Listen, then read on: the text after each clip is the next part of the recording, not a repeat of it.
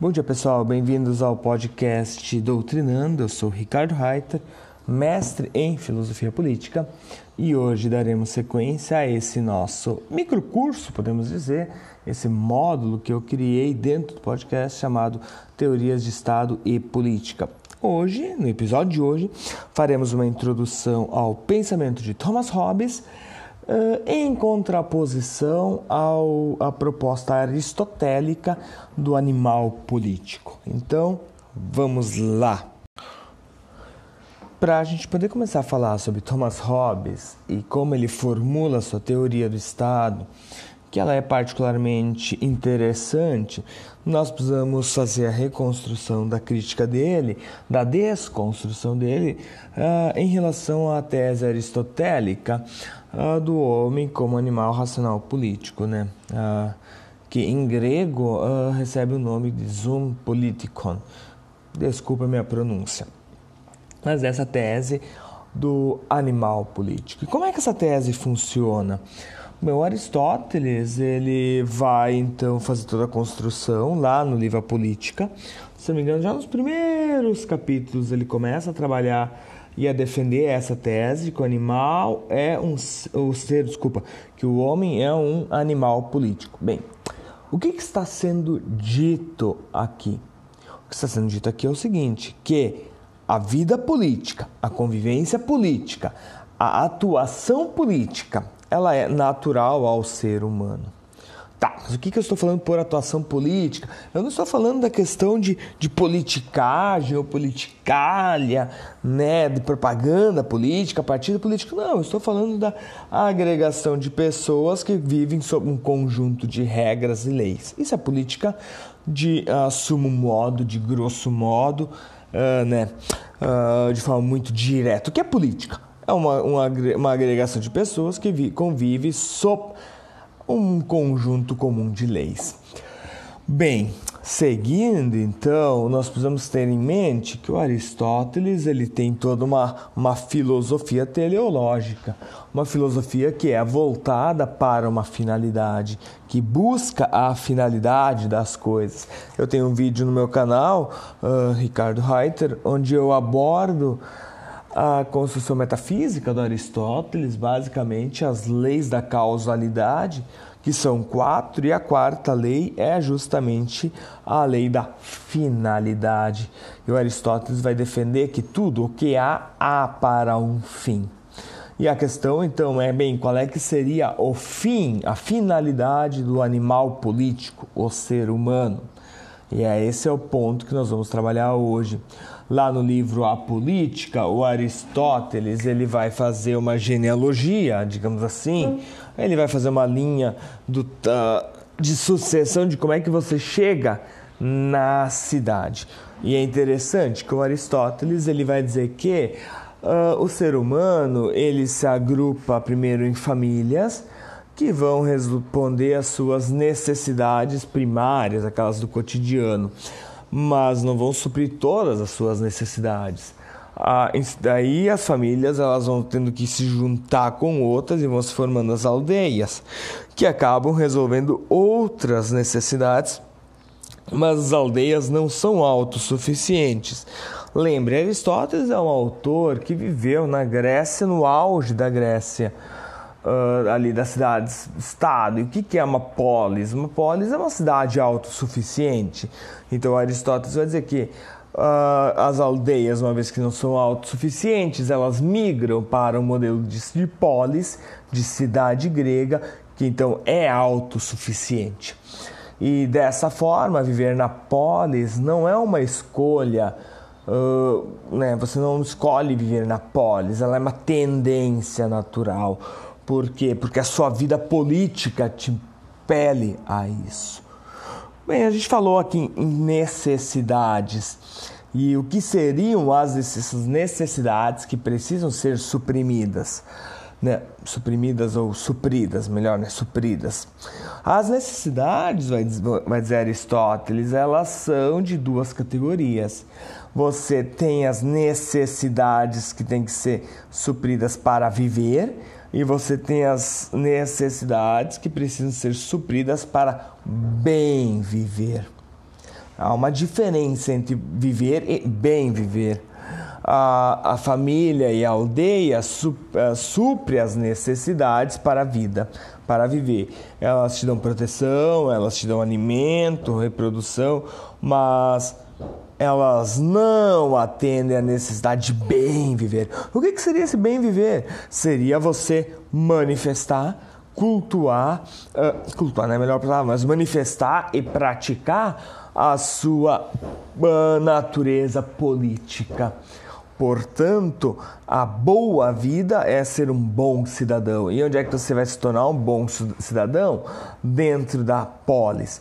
Portanto, a finalidade do animal político aristotélico, ela se consuma na cidade, que então é natural. Por quê? Porque ela ela é fruto da natureza, dessa busca natural do homem para consumar-se como um cidadão político. Correto? Entretanto, e aliás, essa tese aristotélica ela vai perdurar uh, ali até a Idade Média. Você tem uma certa concordância e na Idade Moderna, a partir do momento em que o último rei, em que o, em que o antigo regime, e o que é o antigo regime? É a, essa naturalização, ou melhor, naturalização não é uma boa palavra, mas é quando você vive num regime aonde o poder, né, aquela tese, o poder emana de Deus, esse regime vai cair, ok? Ele vai, ele vai entrar em crise, e aí, bem, os motivos pelo qual o, o modelo feudal entra em crise são vários, né? Você tem ali a influência da burguesia em ascensão, que quer ter o poder, e você então tem todas as revoltas uh, contra o clero e contra a nobreza. Mas a premissa europeia, a gente está falando aqui de um modelo europeu de poder, tá? De política. O modelo europeu medieval ele se fundamenta sobre a tese de que o ser humano, aliás, de que todo poder emana de Deus. Então, há aqui o jogo entre reis e, e, e o Papa uh, de uma troca de poderes. O Papa não tem um exército, ele precisa dos exércitos da, da, dos países, dos reinos uh, que lhes são aliados. E para conseguir aliados, ele dá a bênção papal, reconhecendo divinamente o direito daquele rei de governar. Entretanto, esse modelo entra em crise, como eu falei, e você tem as revoltas populares, o povo está com o poder nas mãos. E aí vem a pergunta: o que nós faremos agora? E o que surge são alternativas a partir daqueles autores que nós chamamos de contratualistas, Hobbes, Locke, Rousseau. Nós vamos ver depois em Hume, David Hume também um pouco isso, mas por tese os contratualistas são Hobbes, Locke e Rousseau. De como é que eles responderão essa necessidade, né? essa toda essa, essa questão do poder da natureza. E é interessante ver que os três autores eles apresentam formas distintas, ah, mas que são democráticas. Bem, como é que vai se dar então essa construção, essa refutação que o Hobbes faz ao Aristóteles, né? Bem, o, o, ele vai começar precisando refutar a tese a tese do zoom político, né? O, o político, o animal, o animal político defendido por Aristóteles. E o Hobbes fará a refutação a partir de quatro premissas. Uma é que o, o, homem, o ser humano, né? nessa época eles usam apenas homem, mas é ser humano. É uma sociedade machista, uma filosofia machista. O ser humano ele visa apenas o próprio benefício. Essa é uma, uma das teses defendidas por Hobbes e é a tese central. O ser humano ele não tem necessidades políticas, ele é egoísta. A segunda tese, a segunda premissa, melhor dito, é que a cidade não é um fim em si mesma, mas um meio de alcançar o próprio benefício. A terceira, eu estou citando em ordem aqui, mas não tem uma ordem específica. É que o indivíduo existe antes da sociedade. A sociedade ela é artificial em Hobbes. E por fim, a cidade é, ao, ao contrário do que Aristóteles defende, a cidade é fruto da escolha. Lembrem que em Aristóteles a, a cidade ela é natural.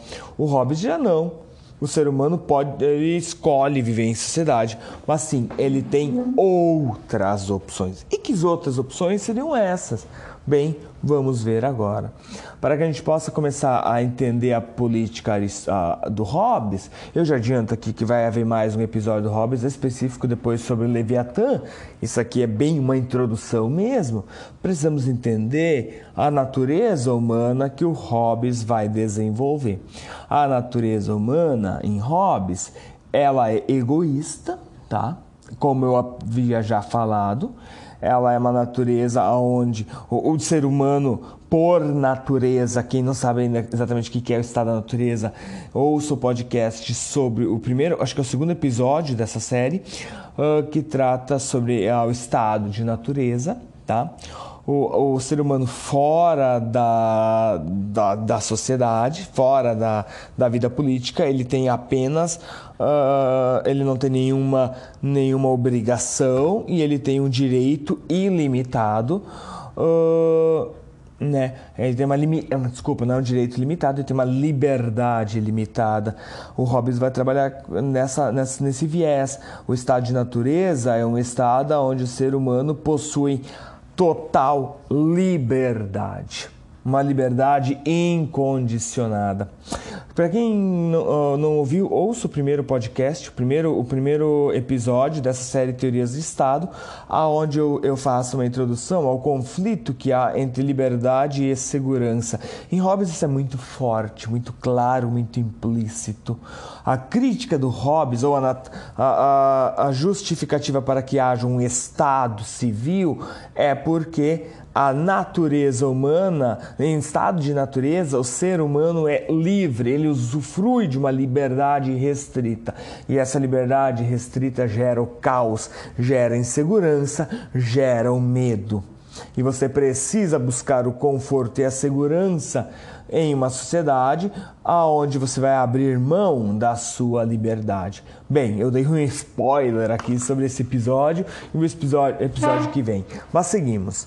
Uma vez que a natureza humana ela é marcada por esse egoísmo, por essa essa busca do próprio benefício, você você vai ter algumas opções, vai dizer o Hobbes. Uh, porque o Hobbes, o Hobbes está ciente de que o ser humano tem necessidades. O Hobbes está ciente de que uma criança não é autossuficiente. O Hobbes está ciente de que algumas tarefas são impossíveis ou muito árduas para ser feito sozinho. Então o ser humano se agrupa. Entretanto, o agrupamento humano ele pode gerar, ele gera muito mais reuniões do que sociedades. Essa é uma, uma, uma, introdução interessante, esse conceito de reuniões dentro do modelo político que o Hobbes defende, porque de fato reuniões são diferentes que sociedades. Para Aristóteles, qualquer aglomer, aglomer, aglomer, aglomeração, palavrinha difícil, qualquer uh, encontro de seres humanos já, já vai encaminhando para a sociedade. O Hobbes diz que não, não é necessário. E é interessante, apenas vou tomar um gole de água. É interessante que o, ao, ao lidar com outras pessoas, ou o que impulsiona que, que, com que um indivíduo busque o outro indivíduo, é porque o indivíduo A, digamos, eu, eu vou, vou, entrar em contato, sei lá, com o Zezinho. Eu só vou buscar o Zezinho porque o Zezinho tem algo que eu quero. E aqui o contato ele pode ser amistoso ou não. Porque, digamos que o Zezinho tem um cavalo e eu preciso de um cavalo. Eu posso ir lá pro Zezinho à noite roubar o cavalo do Zezinho. Eu posso atacar o Zezinho pra, pra teu cavalo. Enfim, há N alternativas violentas de buscar o cavalo. Mas eu também posso entrar em contato com o Zezinho e tentar comprar o cavalo, negociar o cavalo. E o Aristóteles vai dizer que passe.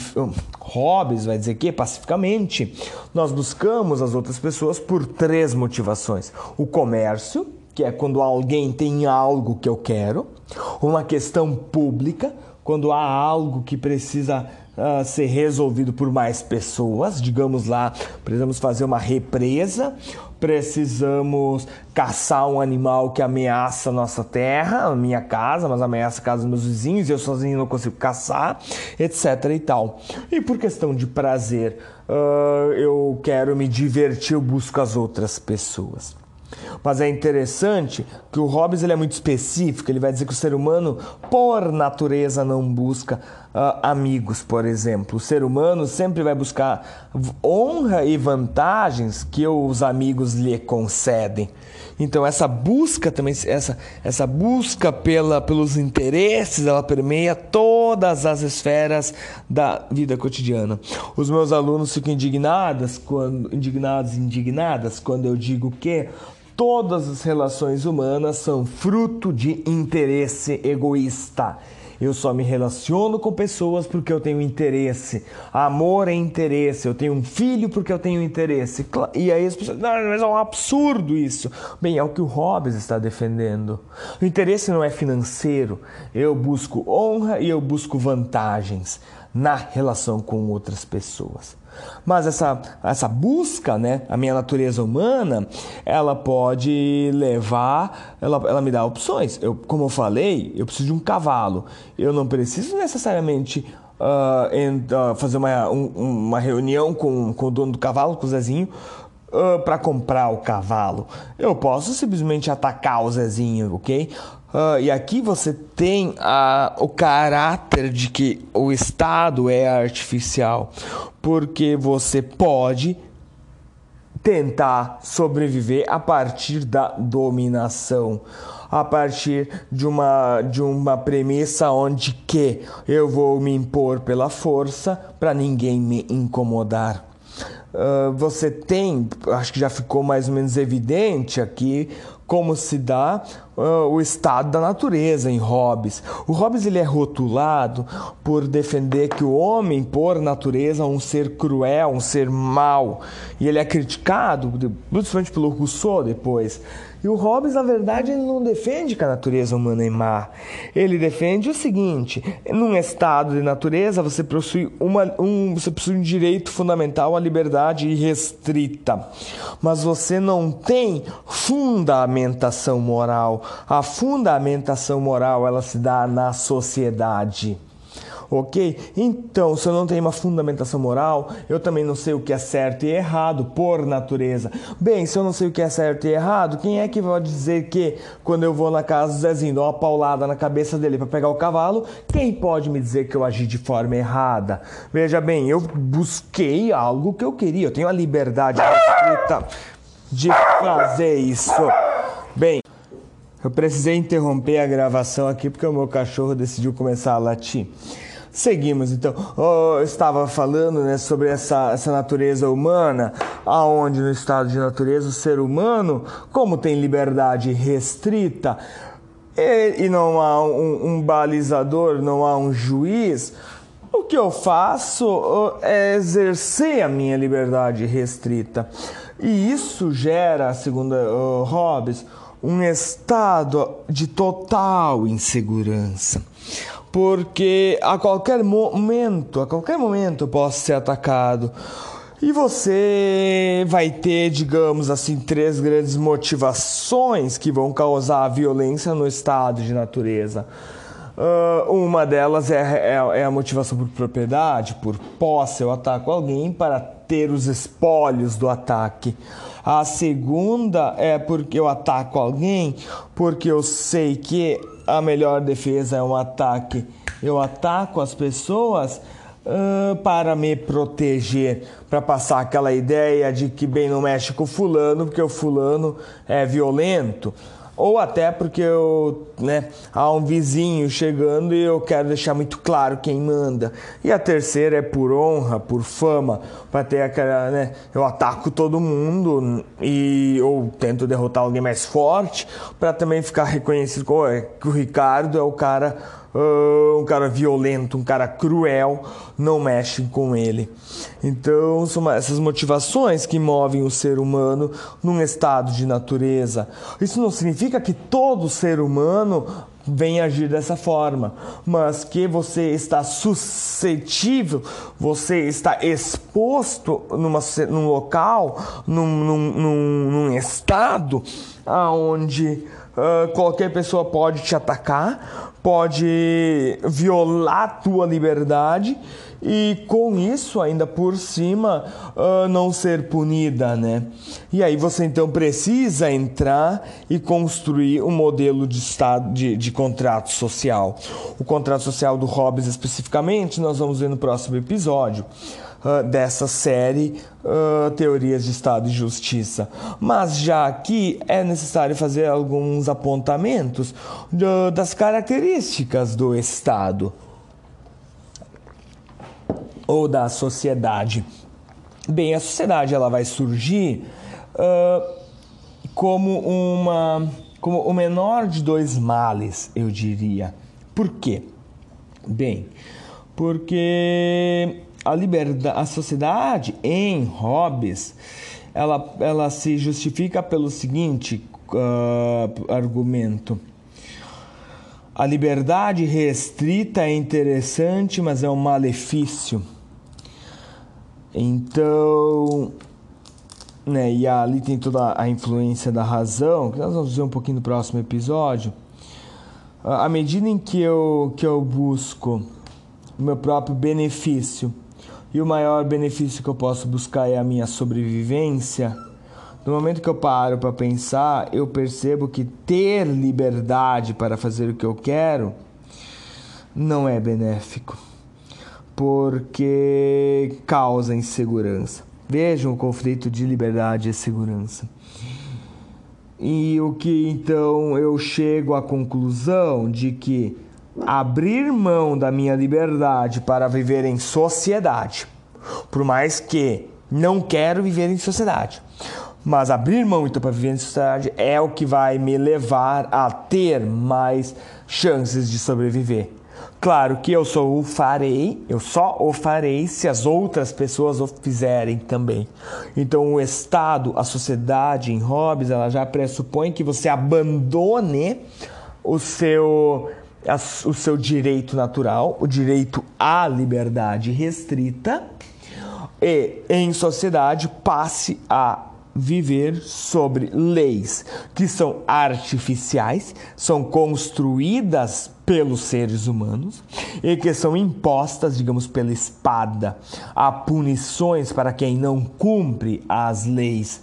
E por incrível que pareça, eu sei que uh, cumprir as leis é algo que me beneficia, porque cumprir as leis mantém a ordem, ok? Então, a sociedade ela te obriga a cumprir as leis a partir uh, de um poder comum que é o poder dos cidadãos. Os, os cidadãos depositam na sociedade o poder. Uh, depois a gente vai ver exatamente como se dá essa construção.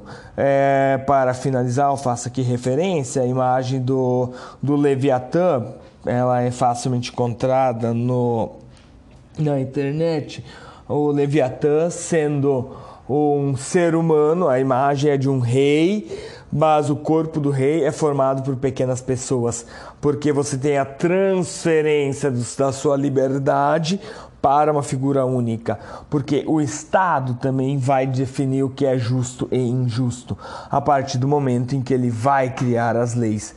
Ok, mas a gente vai ver os detalhes mais específicos do Estado a partir provavelmente da semana que vem, do próximo episódio. Espero que eu tenha conseguido aqui deixar muito claro a, a refutação de Hobbes em relação a Aristóteles, em relação ao homem naturalmente político do Aristóteles, né, o zon politikon, o animal político. Porque essa refutação vai ser a base, o cerne de toda a teoria política hobbesiana.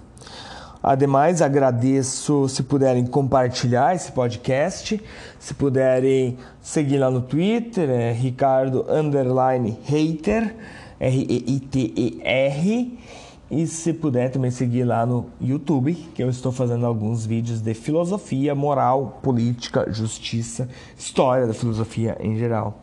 Forte abraço a todos, muito obrigado.